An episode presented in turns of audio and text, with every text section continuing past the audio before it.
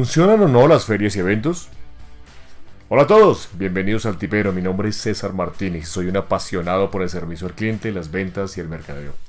Gracias por tomarte el tiempo de escuchar este podcast, donde encontrarás semanalmente información, tips, consejos para mejorar esas habilidades que sé que tienes, pero tal vez no has podido explotar de la mejor manera. En estos episodios no pretendemos tener la verdad absoluta, únicamente queremos aportar ese granito de arena que le hace falta para empoderarte o empoderar a las personas de las capacidades que sé que tienen. En el capítulo 5 hablaremos de la funcionalidad de las ferias y los eventos presenciales y virtuales. Bienvenidos. La pregunta es, ¿aún seguimos con el miedo de ir a ferias y eventos físicos por la pandemia? Tal vez parezca que no, pero, pero yo diría que sí, aún muchas personas a nivel mundial no se atreven a ir a eventos en donde se congregue una cantidad de público y tiene razones de peso para no hacerlo. No sé si en el mundo alguien no tuvo un amigo, un familiar, un conocido, alguien que la pandemia no le haya dado razones para cuidarse más. A todos nos tocó de alguna manera y, si estamos escuchando este podcast pues somos afortunados pues porque estamos vivos. Si pensamos en los beneficios que trae poder volver a reunirnos, volver a, a abrazarnos, a darnos la mano, a hablar, ya no solo por una pantalla de un computador o de un celular, sino frente a frente, uno a uno. Con los cuidados que debemos tener, pero finalmente en persona, no a través de una máquina, es maravilloso. Porque es como, como volver a sentirse libre, eh, no encerrado en cuatro paredes. Incluso, yo creo que hay gente que, que, que en la pandemia conoció partes de la casa que antes no había pisado. Por el afán del día a día, de salir a trabajar a la oficina, Luego los trancones, el ruido, la gente, en fin. Pero nos hacía falta eso. O bueno, por lo menos a mí. El sector de, de, las BTLs, de, de empresas de mercado de experiencias que hacían o hacen stands, eventos, congresos, entre otros, se vio y se sigue viendo muy, muy, muy afectada por la pandemia. Porque a pesar de que a hoy poco a poco ya abren casi todos los eventos, pues realmente la gente no está sintiendo en masa como lo hacía antes. Basta con haber asistido, como lo hicimos nosotros en la empresa, año tras año, lo seguimos haciendo, a Expo Construcción en Corferias. Para los que no conocen, eh, es un recinto ferial en Bogotá, en Colombia, donde hacen todas las ferias em, en Bogotá. Para ver cómo la gente llama menos. y, los que fuimos, vimos realmente lo mismo. Nada nuevo. Muchas menos marcas, muchas menos empresas. Incluso me sorprendió ver en esa feria dedicada al sector del diseño y la construcción Nunca había visto yo eso. Un pabellón de emprendedores que nada que tenía que ver con construcción. Pero entiendo que debían vender de alguna manera los pabellones. Se les dio la oportunidad a muchos emprendedores de mostrar em, dentro de esa feria sus productos y servicios que, repito, no tenían nada que ver con el sector de construcción. Ahí ya cuando uno se va dando cuenta que lo híbrido llegó para quedarse. Las ferias virtuales, las ferias físicas deben complementarse. Y no por capricho mío, César Martínez, no, no, quien, les habla, sino por la actualidad los beneficios en costos, en tiempo que esto conlleva. No basta solo con hacer publicidad en medios masivos, también es necesaria una excelente estrategia digital. No solo de uno o dos días de la feria antes, sino meses anteriores, enamorar, y lo he dicho en varios podcasts, enamorar, donde el posible participante vea la importancia de estar en esta feria, de no perderse lo nuevo que vendrá, innovaciones, los nuevos productos y servicios, no sé, lo que, lo que sea para atraer realmente a un cliente potencial promedio y a esas nuevas generaciones que esperan conseguir en una feria, virtual o física, lo que están buscando. Y asimismo herramientas tecnológicas en la industria que le agilicen procesos y los hagan más eficientes y efectivos. A continuación vamos a hablar de 5 tips para que mejoremos las experiencias en las ferias, congresos y eventos. Vámonos con el primer tip. Identifica a tu cliente. Veíamos en uno de los podcasts anteriores la importancia de ese buyer persona o ese prototipo de cliente al cual nos interesa conocer, invitar, llevar o conservar en una feria. No, no es cuestión de, como pasa en la mayoría de las ferias, que van siempre los mismos, a comprar lo mismo de siempre y esperar los mismos productos y servicios. Y tal vez, solo tal vez, si venden productos, un descuento por el mismo producto que compran a diario. Identifiquemos ese personaje llamado cliente, que quiere, que, quiere ver de nuestros productos, que quiere ver nuevo en las redes sociales, miremos en qué trabaja, qué le gusta visitar, a qué le gusta darle me gusta en redes sociales, es independiente, empleado, empresario, emprendedor. todo lo que se pueda saber de clientes actuales y de posibles clientes. Recuerden que los millennials son la base laboral ahora más grande del mundo. No estoy mintiendo. Y son supremamente digitales y tecnológicos. Yo diría que hasta un 80 y 90% de la, de la actual, llamémoslo, masa laboral en el mundo son millennials. Ahí uno los vas a enganchar con, con falsas promesas, ni con volantes, ni llamadas en frío, nada. No los vas a engañar dándoles lo que buscan. Ellos quieren algo rápido, fácil y efectivo. Y tecnológico. Identifiquen al cliente. Eh, o sea, no es una tarea de, de, dos días, de tres días. Es una, es una tarea de nunca acabar porque somos tan cambiantes gracias a la tecnología, a lo digital, a los nuevos procesos, al ritmo de vida que tenemos, donde cada vez es más corta la semana y creo que ustedes se dan cuenta. Ustedes dicen, Dios mío, pero se fue el mes en nada, los meses, los años. Debemos aprovechar el ya y no el mañana. Piensa en tu celular, en el que estás escuchando el podcast o el que tienes en este momento en la mano. En menos de un mes ya tienes la última versión, automáticamente a lo que se llama la obsolescencia tecnológica. Y pueden buscarlo en internet. Juega un papel crítico al momento de estar diferenciándose por algo cada vez más innovador. Vamos con el tip número 2. Vamos a hacerlos más cortos que otros podcasts. Innova. Innova no es el nombre de una empresa. Bueno, sí, pero no estoy, no estoy hablando de eso. Es innovar. No es cuestión de bajar los precios, de hacer promociones 2x1, pagué 3 y lleve 4. No, no, no. Simplemente una estrategia de marketing mix de producto o servicio. Innovar y más en el sector constructor donde es tan monótono. Tan monótono porque yo llevo más de 25 años en este sector y súper monótono. No es una tarea fácil.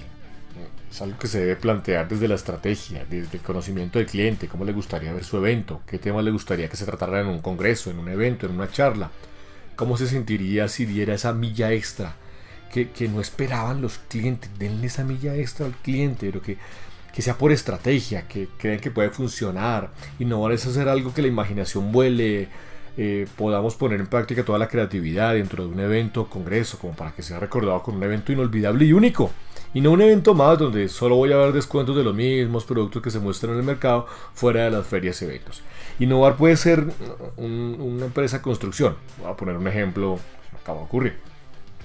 Eh, lleva a tu stand todos los materiales con los que piensas hacer eh, gran parte de tu exhibición o tus productos y que los mismos clientes cada que lleguen ayuden a armar lo que falta del stand que así mismo participen en la construcción, no sé, de un muro de ladrillos y la empresa de ladrillos o de drywall y, luego pintarlo y aplicar una obra de arte que los mismos clientes pinten la obra y luego se rife entre los participantes.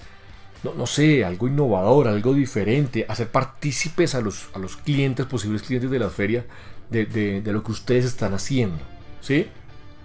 Eh, que hagan graffiti los muchachos, que, hagan algo diferente. Este es un ejemplo, como les digo, que se me acabó de ocurrir, pero es innovador, diferente a los típicos stand que solo manejan un diseño de las empresas BTL, que lo hacen basado en un brief, algunas veces, otras veces no, que es muy diferente a lo que dicta la realidad, que carece incluso del buen uso de manual de marca, de logos, de colores, de forma. Simplemente le dan información básica de la empresa del montaje, un diseño de la empresa, hacen lo que se imagina y entre tres posibles renders escogen el que más les parezca a la gerente de mercadeo o al dueño de la empresa.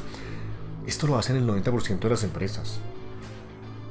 ¿Sí? Que mandan a hacer un stand en un evento, un congreso, siempre es lo mismo durante muchos años y así lo sé, porque lo he vivido en muchas empresas en las que trabajé de construcción y siguen haciéndolo, que no innovan, no escuchan al cliente, se llevar solo por el menor presupuesto para lograr un ROI en su retorno de la inversión o, su presupuesto del año de marketing que no se vea muy afectado, pero que se vea bonito, ok. Vámonos con el tip número 3. Plantea objetivos claros. ¿Cuál es el objetivo de invertir en un evento? Con stand, con invitados, con cóctel de bienvenida, con los asesores comerciales, listos para estar los días de la feria, con horarios largos de trabajo en la feria, eh, con tener que repetir una y otra vez la misma información a todos los clientes durante un horario, no sé, de 9 de la mañana a 8 de la noche. Si no tenemos desde el principio objetivos generales y específicos a los cuales nos vamos a enfrentar a realizar un evento, estamos literalmente botando la plata. Si no sabemos como asesores comerciales ni siquiera cómo será el stand, qué número de stand tenemos, qué productos se van a exhibir, quiénes estarán acompañándonos en el stand, cuáles son los horarios de trabajo en la feria, qué descuentos debo dar, entre otros. Literal, repito, están botando el dinero. ¿Qué tenemos que hacer? Vuelvo y le digo, no es la verdad absoluta. Planteemos, planteemos objetivos claros y específicos. Hagamos una reunión por lo menos uno o dos meses antes con el equipo que participará en la feria o en el evento o el congreso. Expliquémosles cuáles son los objetivos de la feria, los horarios, quiénes van a ir, quiénes no van, quiénes descansarán, qué productos en el caso de feria serán exhibidos, vendidos en el caso que vendan, tendrán algún descuento, qué cosas nuevas van a mostrar, qué van a innovar, eh, la competencia estará con algún stand, qué productos mostrará ellos, en fin, son muchas las preguntas que debemos hacerle hacer entender a nuestro equipo antes de cualquier evento organizado para esa feria. Entender que son ellos quienes darán la cara durante esos días del evento. La forma de vestir, importantísima. Se van a ir en la camisa, se van a ir con uniformados, van a hacer un uniforme diferente, no lo sé, cómo será el pantalón, eh, la forma de hablar con los clientes, cómo los van a recibir, ver si se le va a dar o no material POP, que sea funcional, la verdad que sea funcional. Yo sé que mucha gente hace esferos y tal vez una cachucha y un volante y listo. Que la gente, y les digo, un volante, si la gente lo, va más de, lo ve más de 3 segundos, cumplió su cometido. De resto, no funciona. ¿Sí? Se van a llevar a nuevos modelos eh, de protocolo. Todo esto debe tenerse en cuenta a la hora de organizar un evento. ¿Qué clase de invitados son los que van a llegar al evento? ¿Cuál es su perfil profesional? ¿En qué producto o servicio podrían estar o no interesados? Plantemos objetivos que nos lleven a poder dar un plus real a la feria o el evento en el cual fuimos invitados o ellos fueron invitados o pagaron una boleta para entrar al stand, a ver el stand de ustedes y de su competencia y muchos otros productos complementarios. Vámonos con el tip número 4. Perfil del visitante. Eso es algo repetitivo, pero tengo que hacerlo porque no lo hacen. Las empresas de construcción no lo hacen. No puedo generalizar, pero muchas no lo hacen porque los conozco. Cuando miras tu base de datos, tu CRM de clientes antiguos, das cuenta que muchos de ellos van año a año a la feria donde está tu marca. Son clientes fieles que no van muchas veces a comprar, sino a ver tu empresa, a saludar al dueño, al gerente comercial o a ver qué hay de innovador en tu empresa o en los demás. ¿Sí? Eh, van y miran si tienen algo diferente ustedes o algo raro o algo más tecnológico, van a mirar productos y servicios complementarios para el negocio de cliente. Estos clientes son, por decirlo así, esos clientes antiguos, cautivos, cautivos y fieles que por lo menos van a la feria y podemos asegurar que la marca pues está ahí y que no se va a perder digamos que el trabajo. Imaginemos por un momento que dentro de las estrategias definidas para la feria o evento tenemos una base de datos de posibles clientes, llamarlos en frío ya no es una opción muy funcional. Aunque todavía existe esa estrategia. Pero yo creo que la debemos sí o sí cambiar o complementar con marketing digital. Hacer una campaña de marketing digital, em, una campaña de nuestro perfil promedio de visitantes nuevos, porque hay que buscar los nuevos, recuerden los millennials. Los antiguos también, reenamorar los que no volvieron enviarles durante eso un cronograma específico, fechas de la feria, darles entradas eh, de cortesía, mirar cuáles son los leads calificados, leads que realmente nos interesen para posibles negocios, hacer una rueda de negocios, em, hacer una charla uno a uno, entregar premios, hacer mailings, correos, em, mensajes de texto, pagar en redes para que nuestro evento sea masivo y por un costo muchísimo menor, se los aseguro, y con mucho mayor alcance, incluso a nivel mundial, a un solo clic de distancia. Con el marketing digital perfectamente pueden perfilar quién es, cuándo y, cómo quieres que llegue tu publicidad sobre el evento. Con esto estás asegurando, primero, un promedio más alto de personas y más definido de posibles clientes que van a ir al evento o feria. Podrás conocer sus gustos, sus prioridades, los días, los horarios en que más les gustaría ir, sacar esas citas con esos clientes que pueden ir. Eso es aprovechar muchísimo más el evento. Por último y no menos importante, llevar por favor un registro de los visitantes. Saquen un código QR, como código de barra si quieren, código QR, una hoja con datos, un Excel, un computador, algo, por favor, algo que haga sacar una base de datos de quienes visitan a diario y luego no dejarlos enfriar, llamarlos al otro día, dejarles un mensaje de texto, un correo, eh, en Facebook, algo, porque si fueron a la feria o al evento y entraron y pagaron o estuvieron allá es porque realmente conocen o quieren conocer sus productos y servicios o están interesados en ser escuchados para solucionar ese problema que, están esperando. Porque cuando muchas veces va a la feria, dicen, buenas tardes, a la orden, ¿qué te puedo ayudar? No, estoy buscando tal producto, sí, con mucho gusto. Le dan la tarjeta y hasta luego. Pero ni idea quién es la persona que entró al stand, si es la competencia, si es un posible cliente, si es un lead calificado, un lead caliente. No sabemos, lo dejamos ir. No dejemos ir a ese cliente, por favor. Vámonos con el tip número 5. Analiza tu competencia. Cuando, cuando hablo de analizar la competencia, eh, es, hay antes de revisar tu presupuesto del evento, que es muy importante, revisa bien quién es tu competencia, qué hace tu competencia, qué crees que podría hacer para el evento, qué eventos ha tenido o ha participado antes, cuáles son sus clientes, coinciden o no con los tuyos, a quiénes piensas invitar al evento o feria Haz eso que en el marketing llamamos benchmarking o una investigación de tu competencia. Para así poder darte una idea de si lo que vas a ofrecer en tu evento o congreso a realizar tendrá la acogida que esperas y no es la misma idea repetida que tu competencia ya usó y quién sabe si le habrá funcionado. Vas a dar cóctel de bienvenida en el evento, llevarás modelos y, y, no estoy en contra de llevar modelos y me aparto un poco de lo que estoy hablando de la competencia, pero por favor si llevamos modelos de protocolo que sepan algo del sector.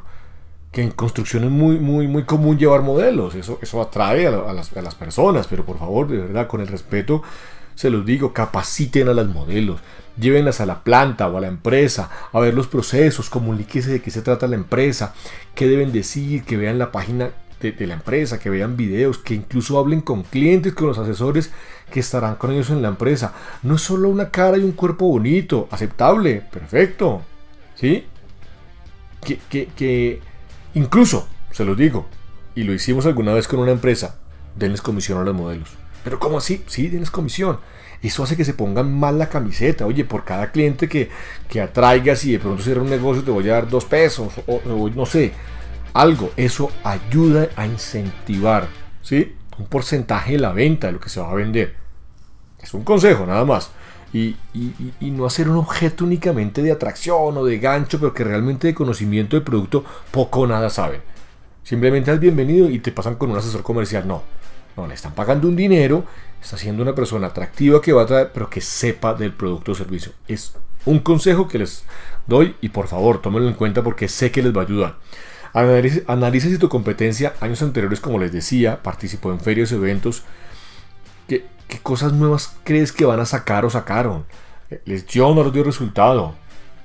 No, siempre tendrás las respuestas adecuadas de la competencia, pero por lo menos sí te darás cuenta o te darás una idea de, de cómo poner en práctica una lluvia de ideas. Un presupuesto, un cronograma, un plan de capacitación para todo el personal que asistirá a la feria. ¿Ok? Listo, y hasta acá llegamos con estos tips para que una feria, congreso o evento sea lo mejor exitoso posible, lo más exitoso posible. Y vamos a resumir estos cinco tips en estas palabritas. Las ferias o eventos, tip número uno, pueden hacerse y deben hacerse por costos y tiempos. ¿Sí? Se pueden hacer híbridas. Con eso tenemos certeza y sobre todo la data que es la más importante. Porque también, si ustedes tienen data, pueden hacer un marketing digital que sea más económico y más específico el evento. Identifica a tu cliente. Dos, es como revisar tu hoja de vida para ver si es considerado para vender o no. Tus productos y servicios, se venden o no, si pueden darnos referidos, si tienen página web, cuáles son sus gustos, qué le interesa de mi empresa, qué no te interesa de la misma, por qué nos compraría o por qué no nos compraría. 3. Innova, sé creativo, original, no copies a nadie, es un evento, es tu evento, son tus posibles clientes, es tu estilo, no dudes en ver más allá como el cajón de que la empresa siempre ha hecho, porque los clientes desean algo nuevo, algo innovador, algo placentero, y si no, sigue viéndose la feria de todos los años a ver lo mismo con los mismos y la gente va a dejar de ir. Por eso la importancia de, la que sea híbrida el evento. 4. Plantea objetivos claros que sepan todo el mundo para dónde va tu empresa que los clientes te vean interés, que vean como que si fueran parte de la familia, que son tus productos y servicios, lo que ellos están buscando, para qué y para quién es el evento, qué esperan de ese evento, cuáles son esos KPIs o objetivos que tiene para esos días. Preguntas que sí o sí deben aclararse para no ver este, este evento como un gasto, sino como una inversión al valor del evento, la feria o el congreso. Por último, el perfil del visitante clave, clave para escuchar al cliente, saber qué le gusta ver en tu marca de un evento, qué cosas le gustaría encontrarse en el evento, diferentes, qué elementos nuevos le gustaría encontrar. Es la voz del cliente es fundamental para el éxito de todo, para todo evento. Analiza competencias, se los decía, como si seguramente ellos lo hacen contigo. E, esto nos va a dar un punto de partida para que no perdamos dinero, tiempo y no hagamos cosas que la competencia ya realizó. Hasta aquí este capítulo, espero que hayan aprendido un poco más en este mar de conocimiento que encontramos todos los días en redes sociales. Capacítense, capacítense mucho en lo que les gusta. Muchas gracias por escucharnos. Síguenos y escríbenos en nuestras redes sociales, Facebook, Different Instagram, Different eh, déjanos tus comentarios e inquietudes. Cuéntanos sobre qué temas quieres que hablemos y tratemos de hablar, de contactarnos. Trataremos de traer invitados, tips que nos a encontrar un poco más ese camino hacia el éxito. Muchas gracias y nos escuchamos dentro de ocho días. Un abrazo, que estén bien, chao.